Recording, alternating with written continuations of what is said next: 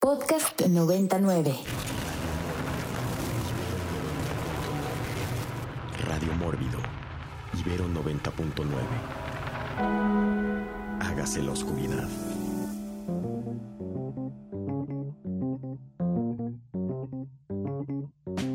Y estamos de regreso en Radio Mórbido después de escuchar a Rod Stewart con Some Guys Have All the Luck.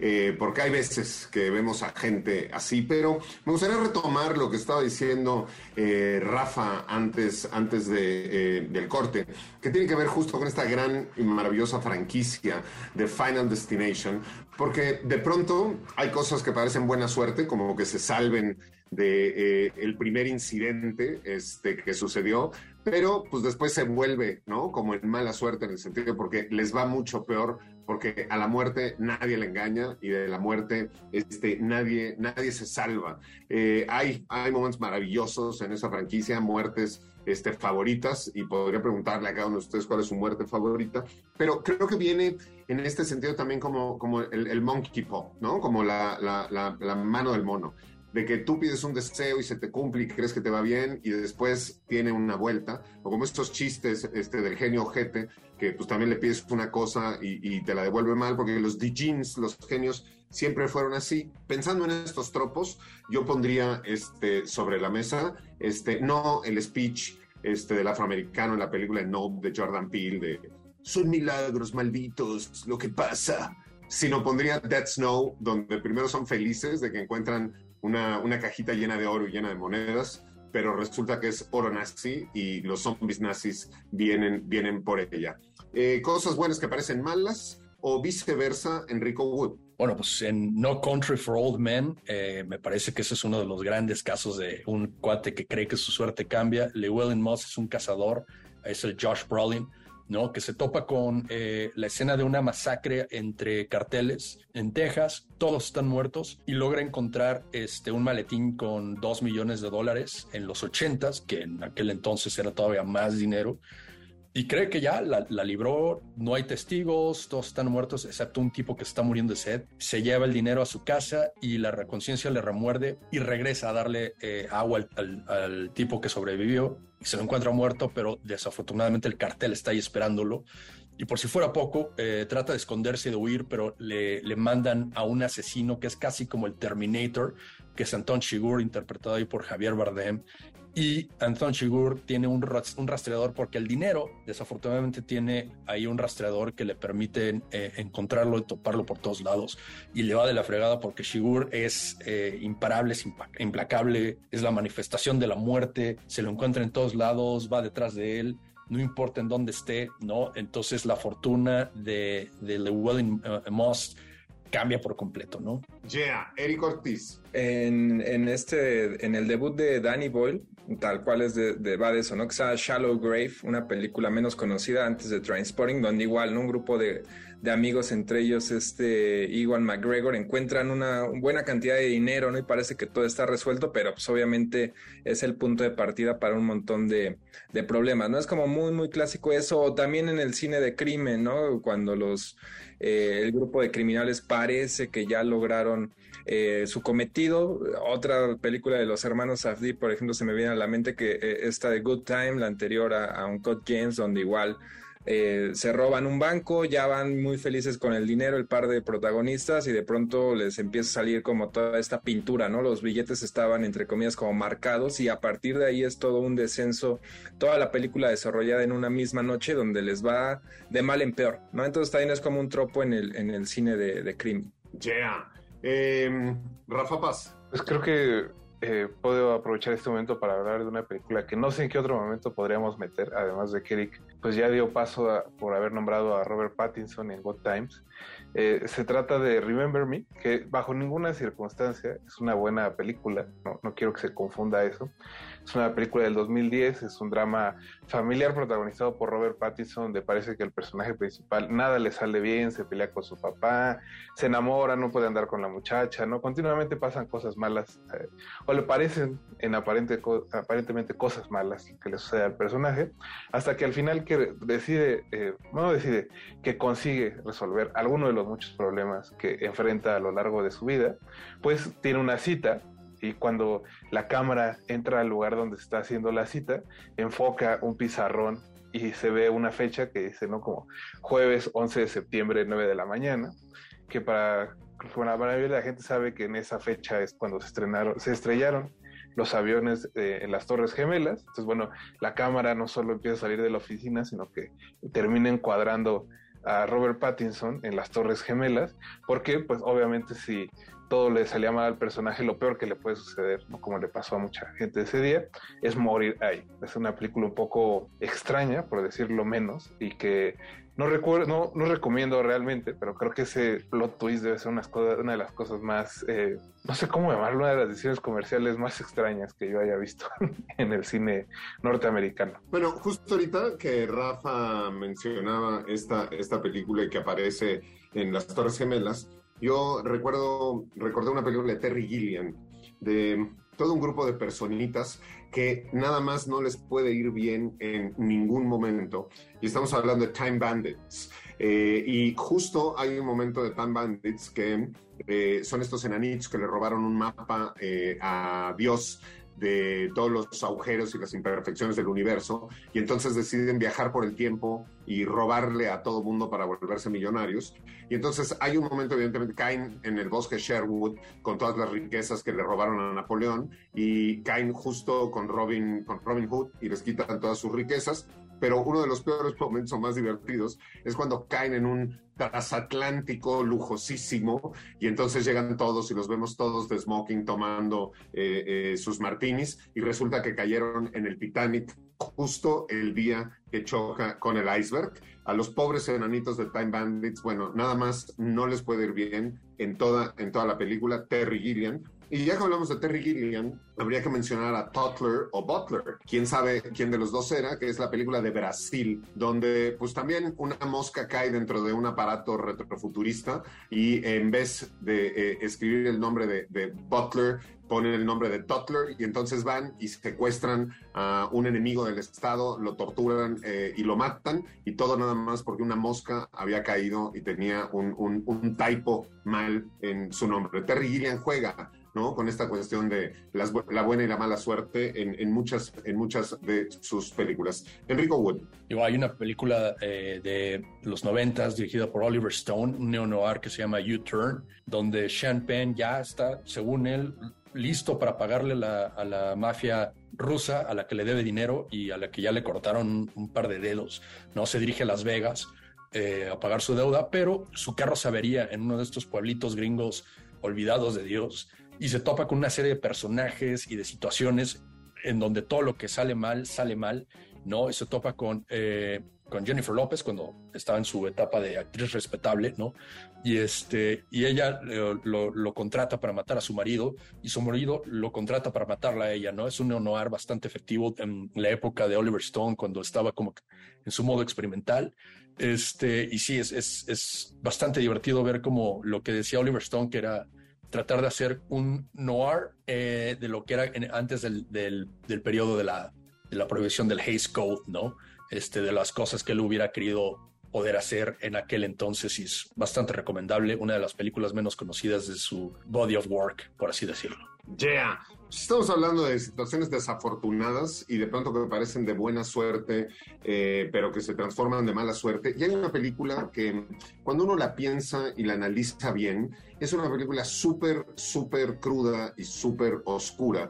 Y estoy hablando de Rapiña, eh, película de 1975 de Carlos Enrique Taboada, donde pues este personaje, ¿no? Silvestre, este eh, campesino, eh, está deseando que le suceda algo de buena suerte en su vida, este, que, es, que es oscura para poder salir de su pueblo. Y el hecho que le sucede, que según para él es buena suerte, es que cae un avión en el que se matan muchísimas personas, a ellos les fue mal, él eh, de ahí se roba, ¿no? Hace rapiña, pues todas sus pertenencias, este, cámaras, relojes y todo ese tipo de cosas que eran muy costosas y lujosas en, el entonces de la película. Él lo ve como buena suerte, pero después resulta que su buena suerte se vuelve su misma perdición. Rapiña, Carlos Enrique Taboada, una película bastante oscura que va, va muy bien con el tema que estamos tratando hoy. Eh, Rafa Paz. Ya que abriste la ronda de cine mexicano, pues podríamos también decir El Gallo de Oro, eh, la adaptación de Gabaldón del 64, donde un hombre interpretado por Ignacio López Tarso, que es un campesino pobre y que también nunca ha tenido suerte en la vida, un día en una, pues en una apuesta de gallos, eh, el dueño rico del rancho deja morir a un gallito y él dice, bueno, me lo llevo. Y pues resulta que ese gallo cojo se vuelve pues su amuleto de la buena suerte y empieza a ganar en todos lados, se, se, enamora de Dionisio de una cantante que la interpreta Lucha Villa, porque en esta película, que es casi una comedia ranchera, pues cantan todo el tiempo, eh, en especial Lucha Villa. Y la cosa, ¿no? Es que él se olvida en algún momento de que lo importante es que el gallo esté bien, porque el gallo es el amuleto de la buena suerte, y en cuanto lo pierde, pues su vida se va otra vez completamente hacia abajo, ¿no? De haberse convertido en esta figura importante del mundo de las peleas de gallos, en, lo poco o en el México rural que le toca a la película pues lo vuelve a perder todo y termina igual que como empezó, como un pobre campesino, pero que bueno, al menos vivió un par de meses bien, como supongo todo el mundo quiere. Yeah. Pues ya, para aventarnos un trío, eh, una tercia de Ignacios López Tarsos interpretando este, campesinos, eh, gente rural que de pronto parece que le va bien y luego le va mal, porque en Rapiña es Ignacio López Tarso, en El Gallo de Oro también, pero en Macario ¿no? Película de Roberto Gabaldón de 1960, pues también se va a comer su guajolote, lo comparte con la muerte y la muerte le da una bendición, o sea que le va bien en la vida gracias a eso y puede entonces eh, saber quién se cura y quién se muere y va mejorando y ya les da de comer a sus hijos y les quita el calzón de manta y les pone, ¿no? Este, su, su, su, su ropita y ya se compra su casa, pero después esa misma bendición se vuelve una maldición y pues acaba sucumbiendo Macario ahí en la gruta Cacahuamilpa llena, llena de velas. La, la, la triada de este indígena, indígena pristino y rural de López, López Tarso. Eric, Eric Ortiz. Pues yo quería más bien ahondar en Terry Gilliam un poco, porque también es de estos cineastas que, que la sufrieron, ¿no? Como en, como en, su momento Richard Stanley.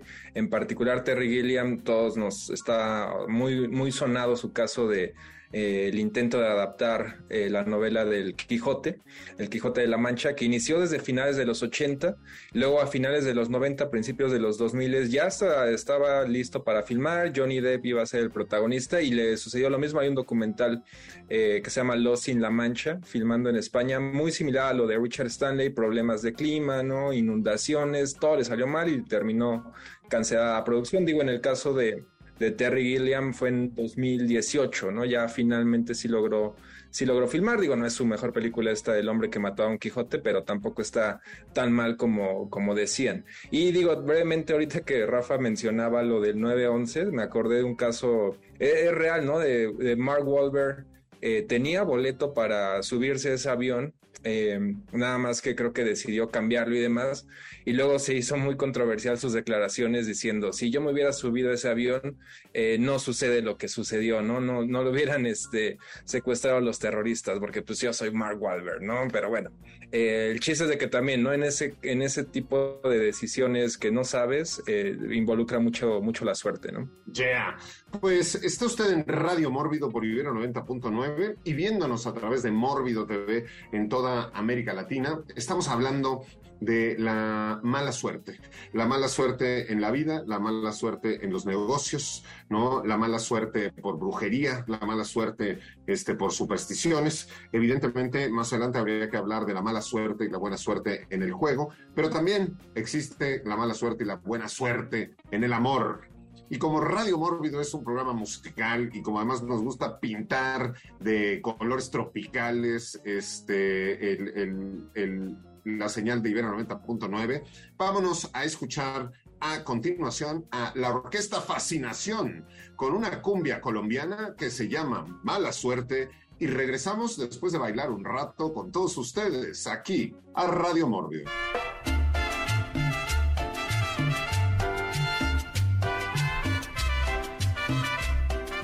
Y regresamos a Radio Mórbido después de escuchar a la orquesta Fascinación con la canción Mala, Mala Suerte, que es el tema, que es el tema del programa de hoy. Les recordamos a todos que por la red social de Twitter, con el hashtag Radio Mórbido, nos puede decir sus momentos de buena suerte o sus momentos de mala suerte y compartir con el tema, el tema que estamos tratando esta noche personajes malditos, personajes este, con mala suerte. Eh, hay otro, ¿no? Este, que además es negro, pero no es un gato, es un pato, ¿no? Porque Duffy, Duffy Duck también le va mal absolutamente en todo, nunca puede ganarle a Bugs Bunny, ¿no? Hasta el día que decide hacer el acto más importante e impresionante y se toma como un litro de nitroglicerina y luego se avienta un cerillo y logra ganarle a Bugs Bunny, pero desaparece de este planeta. Vamos a la siguiente ronda con Eric, Eric Ortiz. Pues quería mencionar un par de supersticiones, eh, sobre todo que se hace, bueno, lo, sé a partir del cine, pero que tiene que ver con la cuestión del mar, ¿no? Y para evitar la mala suerte, en esta película de Sea Fever, que ya le he mencionado antes, ¿no? Una película que es como Alien, pero en, una, en un barco, ¿no? Unas criaturas ahí. Eh, pues digo, una película más o menos bien y donde tal cual te muestran la superstición que tienen de no querer a las mujeres, en particular estas tripulaciones eh, de pesqueros, de pescadores, perdón, eh, a las mujeres en particular, a las pelirrojas, porque consideran que es eh, son de mala suerte, ¿no? Y obviamente la película tiene a una mujer pelirroja de protagonista. Y la otra cuestión igual de superstición, de mala suerte, eh, que tiene que ver con el mar, también le hemos mencionado esta película anteriormente, El Faro, de Lighthouse, obviamente de Robert Eggers, donde te mencionan al inicio, ¿no? De que es de mala suerte atacar a una gaviota y el personaje de Robert Pattinson otra vez se está convirtiendo en un, en un programa temático de Robert Pattinson, creo esto, eh, tal cual lo, lo termina siendo y pues a partir de ahí todo les empieza a, suceder, eh, a salir mal, ¿no? A este par de, personajes que están muy aislados en, ese, en esa isla, ¿no? En ese faro. Pues digo, a ver, eh, los pelirrojos en, general son personas que están relacionadas con la mala suerte y con la superstición. También está esta cuestión de eh, cruzar la sombra de un pelirrojo ¿no? También es, también es de mala suerte. Y eh, el asunto del mar, los marineros, ¿no? Este, así como los toreros y como toda otra serie de cosas, también es un, grupo de gente sumamente supersticiosa. Las mujeres en, los barcos, este, evidentemente, el decir eh, ciertas palabras, ¿no? Eh, incluso los plátanos. en, los marineros antiguos, los plátanos eran, eran de mala suerte por muchas cuestiones. Este, uno, porque pues, venían de los países tropicales, ¿no? Cuando se bajaban en las islas o en estas cosas y cargaban este, pencas de plátano y pues podían subirse eh, víboras y arañas dentro de las pencas cosa que sucede, ¿no? Y Chiquita Banana ha tenido varias demandas en los Estados Unidos porque pues llegan a Nueva York, ¿no? Este, las pencas de plátanos y pues luego salen, traen una tarántula este, ahí que muerde a alguien y alguien se muerde y Chiquita Banana acaba recibiendo una demanda, por eso ahora los llenan de insecticida, porque pues el cáncer este, por insecticida es mucho más difícil de probar que la mordida de una, de una tarántula. Los marineros están llenos de supersticiones, desde los nudos, las velas, hay ciertas canciones, hay ciertas comidas, ¿no? Eh, y lo podemos ver en, muchas, en muchas películas, en, todas las que hay de, Moby Dick, por ejemplo, ¿no? Que Ahab estaba maldito y que gracias a su no sé qué sucedían toda una serie de cosas, y hasta en el Nautilus también había toda una serie de maldiciones. Vamos con Rafa, Rafa Paz. Ahorita que decías esto, Pablo, me acordaba que creo que el protagonista de la acnofobia le tiene justo miedo a las arañas y le pasa algo así, ¿no? Llega algo, llega una araña a su casa eh, de Sudamérica y esa es la que ataca a todo el pueblo. Eh, en realidad eh, yo quería hablar de esta como que como diría Nico Ruiz que no está aquí, este tropo del cine de terror del pues del asesino desquiciado que por azar agarra a alguien y lo tortura durante, durante hora y media para nuestro, disgusto, nuestro gusto cinematográfico. Eh, creo que un buen ejemplo de esto es The Hitcher. Eh, creo que aquí en México se llamaba Asesino de la Carretera de la película, que es sobre un muchacho que lo contratan para llevar un coche a California y pues se le hace fácil subir a un hombre solo, un poco, eh, pues ahí sucio que ve en la carretera, que después descubrimos que es Rugged Hauer, eh, creo que en la película se llama John Ryder, y que resulta que es un asesino bastante, bastante desquiciado, y que a partir de ese momento va a dedicar su vida a, tratar de torturar a este muchacho hasta asesinarlo. Es como creo que continuamente podemos ver esto en el cine de terror, incluso en algo como Funny Games de Haneke, por ejemplo, que a la familia protagonista pues solo le toca porque ese día abren la puerta y que cuando es bien manejado este tropo, pues es muy, muy efectivo. Yeah, pues sí, sí hay personajes que nada más, nada más les toca, ¿no? Y otros de los cuales ya hemos hablado que pues creen que les suceden cosas buenas, ¿no? Y son muy felices hasta que se dan cuenta de que traía premio el asunto. Y puedo pensar ahorita eh, en uno que además este, me, cae, me cae muy mal y me da mucho gusto todo lo que le pasa, que es eh, Winslow en la película de Phantom of Paradise, ¿no? De que entonces él cree que ya lo, firma, lo firmó el productor más importante y que le van a sacar su disco, ¿no? Y entonces firma feliz este, ese contrato, se pone a trabajar y a trabajar y a trabajar, y pues después se da cuenta de que el disco no es este, para él y que pues lo que firmó fue su alma. The Phantom of Paradise, Brian De Palma, este, Jessica Harper, gran, gran eh, película y que nos muestra una vez más que pues no todo lo que suena a buena suerte lo es. Enrico Wu. Digo, pues para mala suerte de Eric, le voy a rayar su cuaderno un poquito, voy a hablar de así, de su santo patrón, que es Quentin Tarantino, que es para mí uno de los directores más suertudos de la historia. No hay película que no haya querido hacer o que haya tenido que hacer por necesidad. Todos los guiones que ha, escrito los ha hecho película, ¿no? Este, a diferencia de muchos directores que se les caen proyectos y todo, él es uno de los pocos que creo que casi todos los proyectos que ha querido hacer los hace, ¿no? Pero ha escrito, ¿no? Muchos de sus personajes con muy, muy mala suerte pues, uno de ellos como el, policía de perros de reserva, el, Marvin Nash, pues que lo secuestra el Mr. Orange durante el robo y le va en feria cuando lo torturan. Y Pulp Fiction está plagado ahí de personajes con mala suerte. Vincent Vega provoca ¿no? la, sobredosis de Mia Wallace, la esposa de su jefe, que es un gángster eh, bastante de cuidado. ¿no? Luego lo matan saliendo del baño con su propia arma. Este, más tarde, pues al mismo Marcellus Wallace lo violan, unos rednecks que lo eligen a él entre él y Butch, que es Bruce Willis, ¿no? Al azar. Este, más tarde, ¿no? En el, en el restaurante, los asaltantes este, deciden robar el merendero en donde Jules Winfield y Vincent Vega están desayunando, que son dos asesinos a sueldo que están armados. Y pues obviamente el, el pobre del, del, cuate que iba en el carro este, con Vincent Vega y Jules y que le disparan en la cara, ¿no? y lo eliminan hay un sinfín de personajes y para mí el peor de todos, al que más le fue mal, fue el tipo que estaba escondido en el baño y que sale y les vacía el revólver y no le atina a los dos asesinos a sueldo y se lo terminan quebrando, ¿no? Entonces, Pulp Fiction es, es una película que es sobre la, la, buena y la mala suerte. Yeah. Eric Ortiz. Pues digo, complementando aquí la, la ronda tarantiniana.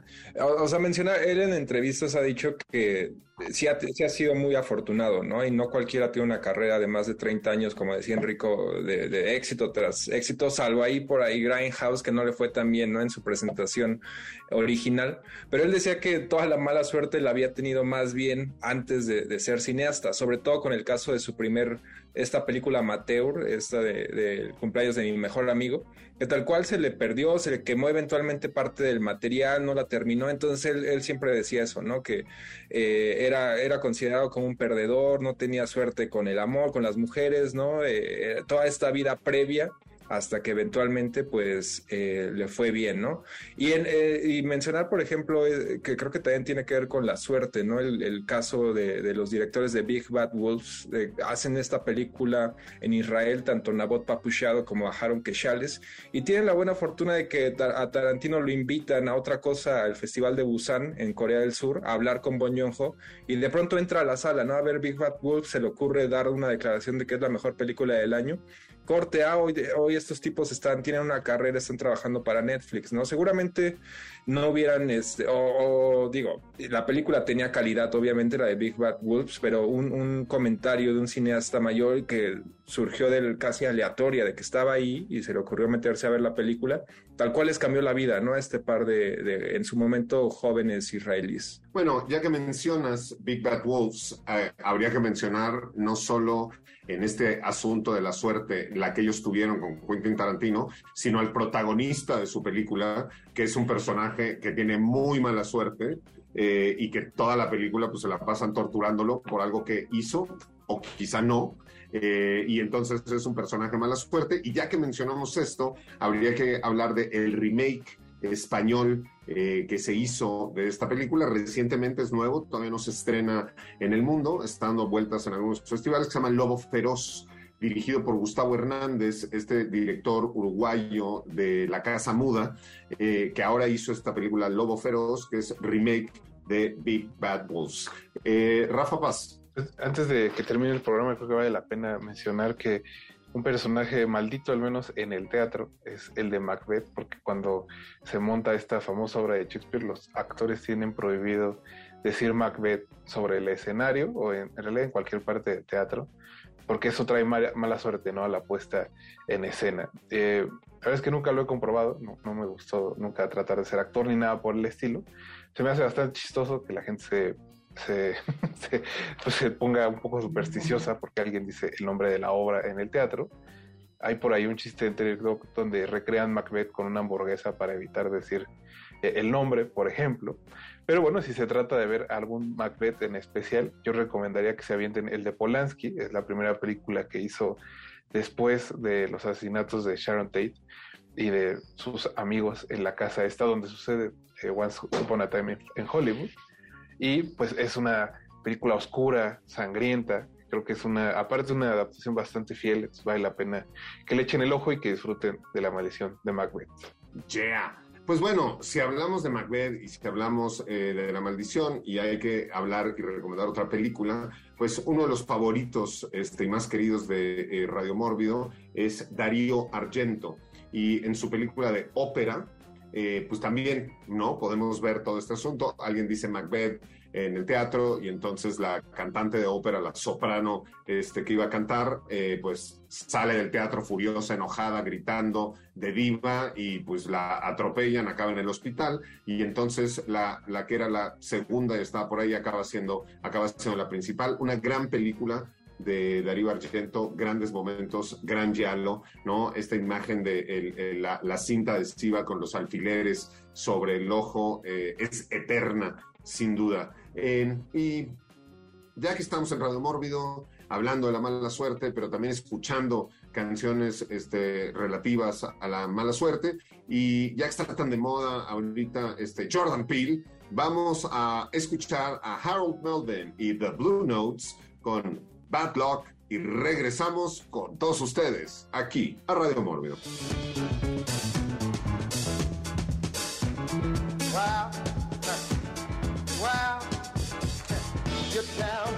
Esto fue Harold Melvin and the Blue Notes con Bad Luck solo por Radio, Radio Mórbido. Y estamos, estamos hablando de todas estas este, cuestiones afortunadas y cuestiones desafortunadas. Y creo que hay algo que hemos visto a lo largo de la historia de la televisión eh, nacional e internacional, que tiene que ver con los programas de concursos, ¿no? En los programas de concursos donde pues, la suerte es todo un elemento, ya sea que no este, le den la vuelta a una como, como ruleta o toda una serie de, de, situaciones que tienen no, no, que ver con el conocimiento, sino que ver con eh, la buena suerte. Y yo pienso inmediatamente cuando pienso en ese tipo de programas, en Wrecking for a Dream, y pues como la señora está esperando a que le llegue su invitación, ¿no? Y entonces se pone a dieta para poderse poner el vestido que quiere y cómo está esperando y esperando y esperando y esperando a que su suerte cambie para poder ir al programa y ser la afortunada y pues nunca cambia. Requiem for a Dream nos muestra este tropo de este, los concursos y la buena y la mala suerte. Enrico Wood. sí, es un, concurso también, es en Battle Royale, este, esta película en donde en una sociedad japonesa en decadencia, ¿no? Donde los jóvenes no respetan a los adultos, pues para hacerlos y ponerlos de ejemplo, seleccionan al azar a un, a un salón de clases, ¿no? De una escuela y los llevan a una isla para que se maten entre ellos y hacerlos, ponerlos de ejemplo. Y este, además el azar también juega eh, en contra de los estudiantes porque les dan una mochila con eh, ¿no? todo lo que necesitan para sobrevivir y un objeto random que puede ser un arma o puede ser una cazuela, ¿no? Hay unos a los que les puede tocar una ametralladora, un hacha, este, un, un, lanzallamas, algo por el estilo, y hay otros pobres infelices a los que les toca, ¿no? Un bat de béisbol, o en el peor de los casos, ¿no? La, tapa de una cacerola, que hay, hay, algunos a los que les toca así.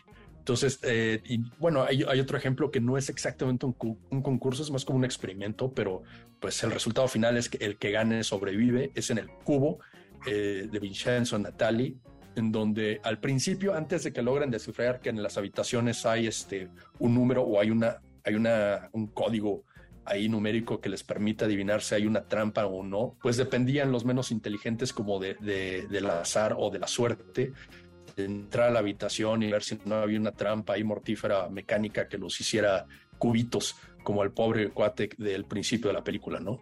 Yeah, concursos, buena suerte, mala suerte, Eric Ortiz. Pues juegos de azar eh, que involucran suerte, me acuerdo la ruleta rusa, ¿no? Mortal también, potencialmente mortal. Esta idea de que eh, vacían una pistola de balas, nada más le dejan una y se la ponen en la cabeza, ¿no? Ahí pues, es, es, la suerte, ¿no? A ver si te toca la bala o no. Y se puede ver en películas desde clásicos del, nuevo Hollywood como The Deer Hunter de Michael Cimino, ¿no? Esa escena clásica. O también recuerdo a, Takashi, Takashi Kitano en Sonatin, que también anda ahí todo loco, este, poniendo tenso a sus compañeros gangsters, ¿no? De que se va, se va a volar la cabeza el sol. Yeah. Y bueno, ya que estamos hablando de esto de buena suerte, mala suerte y volar las cabezas, le mandamos un saludo desde aquí a Cristina Kirchner, vicepresidenta este, de Argentina, que hace muy poco tiempo tuvo muy, muy buena suerte porque no disparó este, la, la pistola. Un abrazo a todos los este, hermanos argentinos y un saludo a Cristina, Cristina Kirchner. Rafa, Rafa Paz. Pues creo que también una frase muy común ligada a este tema es el asunto de ya nos sacamos la lotería, como para referirse a algo de mucha suerte, eh, incluyendo la lotería, por supuesto. Y creo que, aunque ya había mencionado esta película, vale la pena traerla otra vez. Es una película mexicana que se llama Ya la hicimos, de estas películas que hubo ahí en los 90, eh, sobre una familia pobre que se gana un coche de lujo y que en lugar de ser este como símbolo de las cosas buenas por venir, pues termina por convertirse en algo bastante tóxico, no solo para ellos, sino para el vecindario donde viven. Y pues este artículo, que justo debería ser como de gusto, pues termina a lo largo de la película perdiendo autopartes, ¿no? Las llantas, los espejos, hasta que no queda nada, como precisamente la suerte de los protagonistas de Ya la hicimos. Yeah. Pues esto me recordó sin duda este, todos, los, todos los memes que surgieron cuando se iba a rifar el avión presidencial en, en, la lotería y todos estos memes de que, y si te ganas el avión, ¿qué le ibas a hacer? Y entonces veía ahí en el estacionamiento de las casas Geo el meme, ¿no? O pues la cuenta de la gasolina y todo este tipo de cuestiones. Una vez más, cuidado, cuidado con lo que usted se gana, no va a ser peor este, que el premio, que el premio mismo. Eh, Eric Ortiz. Igual en, creo que ya lo había mencionado en algún punto en algún otro Radio pero también vale la pena. Eh, esta película de The Car Counter de Paul Schrader, donde Oscar Isaac interpreta a un experto en póker.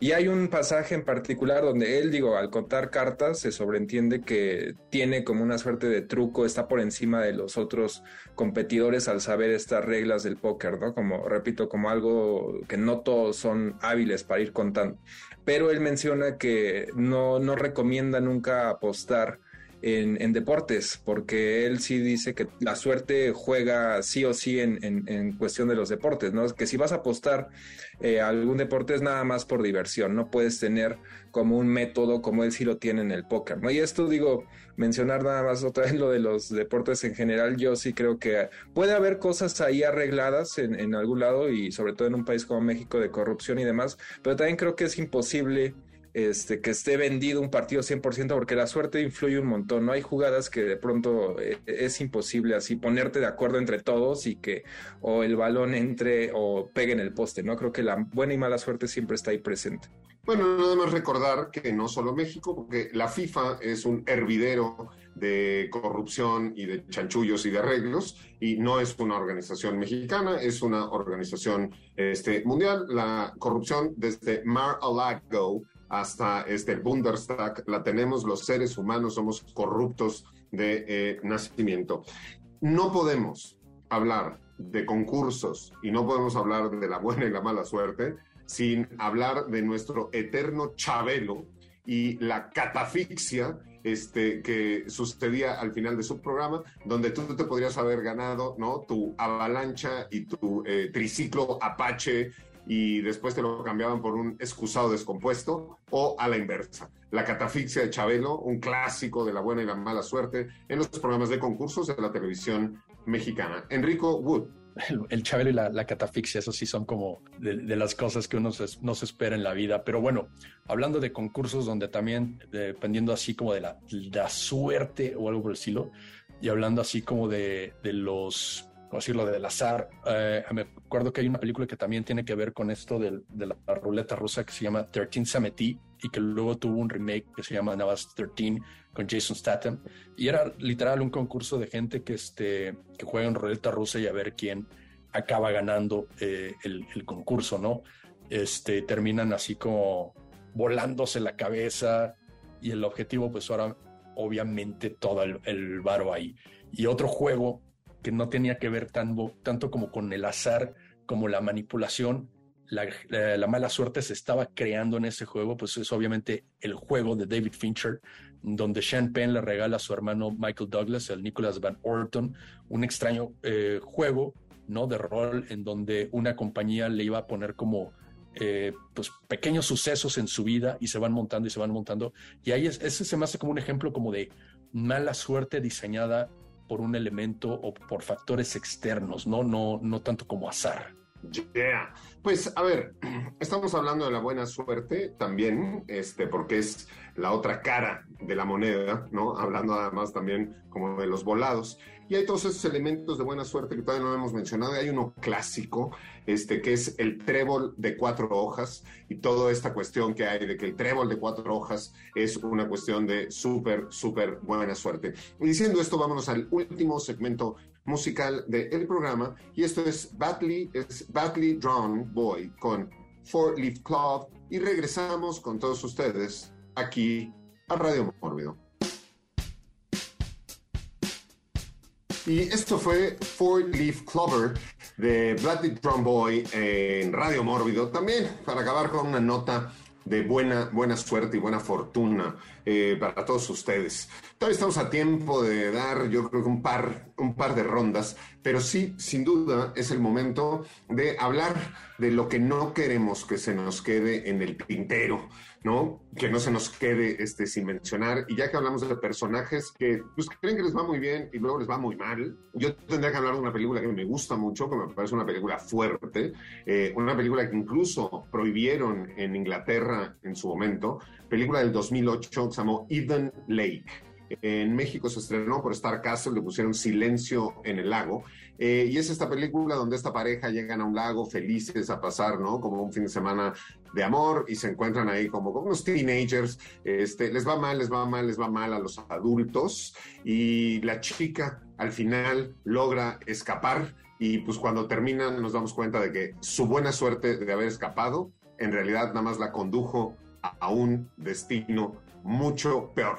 Eden Lake no quería que se nos quedara. Vamos con Eric Ortiz. Pues también el, creo que en el cine de thriller es como todo un, un, tropo, por así decirlo, la cuestión de los personajes, los protagonistas, eh, los hombres ordinarios que de pronto los involucran en toda una cuestión ahí, ¿no? De gente poderosa, eh, chantajes, crimen y demás, y por mera mala suerte, ¿no? Se me viene a la mente en particular esta Enemigo del Estado, una película de finales de los 90, de, dirigida por Tony Scott, el hermano ya fallecido de Ridley Scott, que protagoniza el, el ahora cancelado Will Smith, y donde tal cual Will Smith está parado ahí en una, si no mal recuerdo le está comprando lencería a su esposa para Navidad, no está haciendo nada, y un tipo pasa corriendo y le mete así a su, eh, a su chamarra o algo por el estilo, un, video, que es el video, es la prueba de que se están asesinando unos políticos por una cuestión ahí, eh, repito, un, político manda a matar a otro y demás, ¿no? Entonces, ese, eh, el tipo que no tenía nada que ver por mera cuestión de azar, se ve involucrado en toda esta cuestión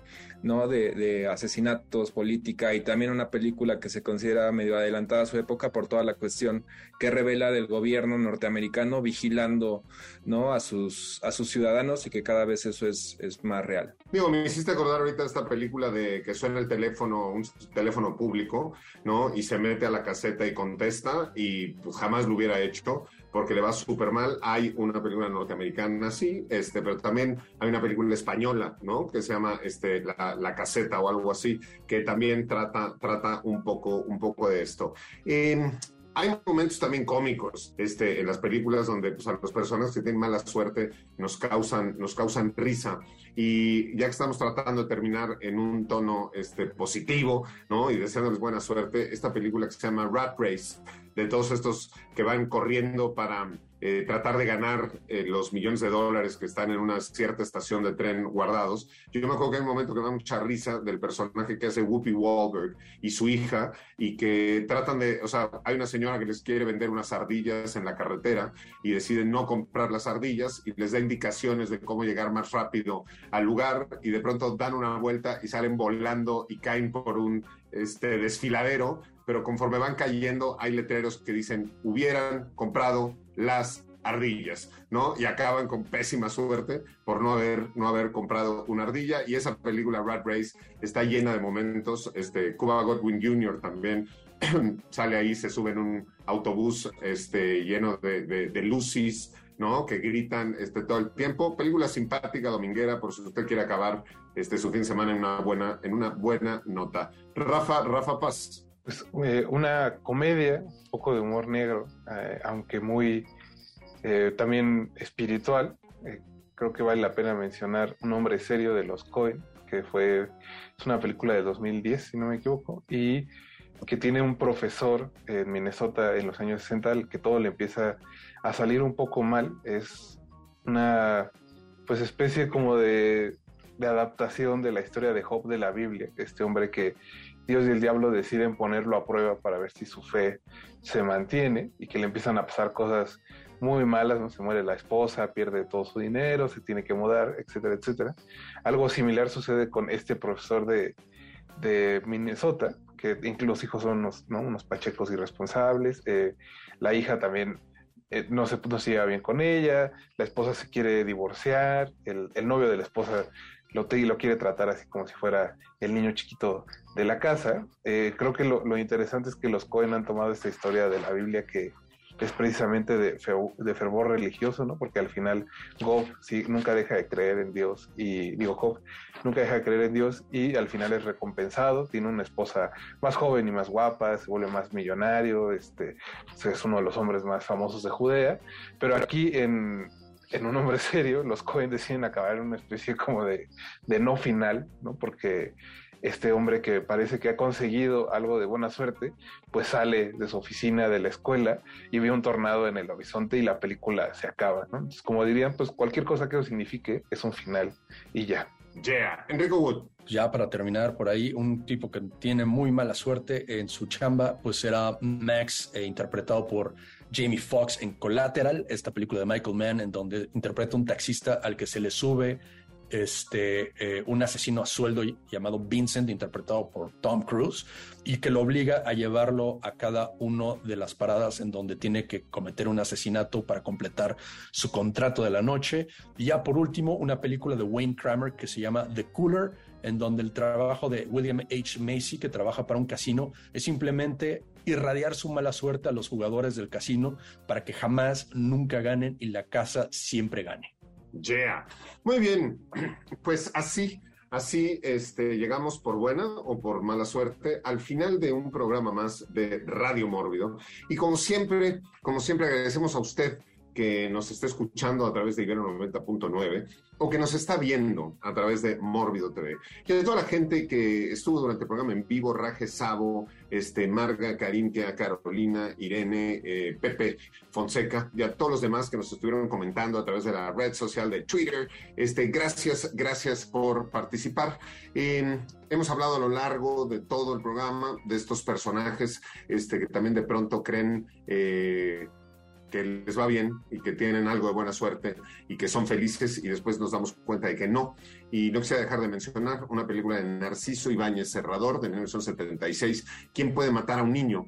de estos personajes que llegan felices a una isla, ¿no? Él y ella a pasarse un fin de semana increíble y pues sale después que sucede todo menos lo que ellos estaban, estaban eh, pensando. ¿Quién puede matar a un niño? Y ya que hablamos de islas, eh, y ya que está terminando el programa, pues nos vamos a despedir con este Rollo y esta super canción que nos recuerda justo eso, una isla, bueno, un islote en medio de un lago, eh, en el Valle de Aztlán, eh, rodeado por el Popocatépetl y el Iztaccíhuatl, y en ese islote de ese lago había un nopal donde se postró un águila que tuvo muy buena suerte, porque primero no se espinó las garras con las espinas del nopal, y después, pues solita, ahí tranquila, vio que pasaba una culebra, que era su cena, y se la empezó a devorar, y ahí esa fue la señal para la fundación del imperio, el imperio azteca y la gran, gran Tenochtitlán, desde donde siempre grabamos y transmitimos este programa. Gracias a todos ustedes. Ojalá y tengan muy, muy buena suerte hoy y siempre. Y ya saben, viva México.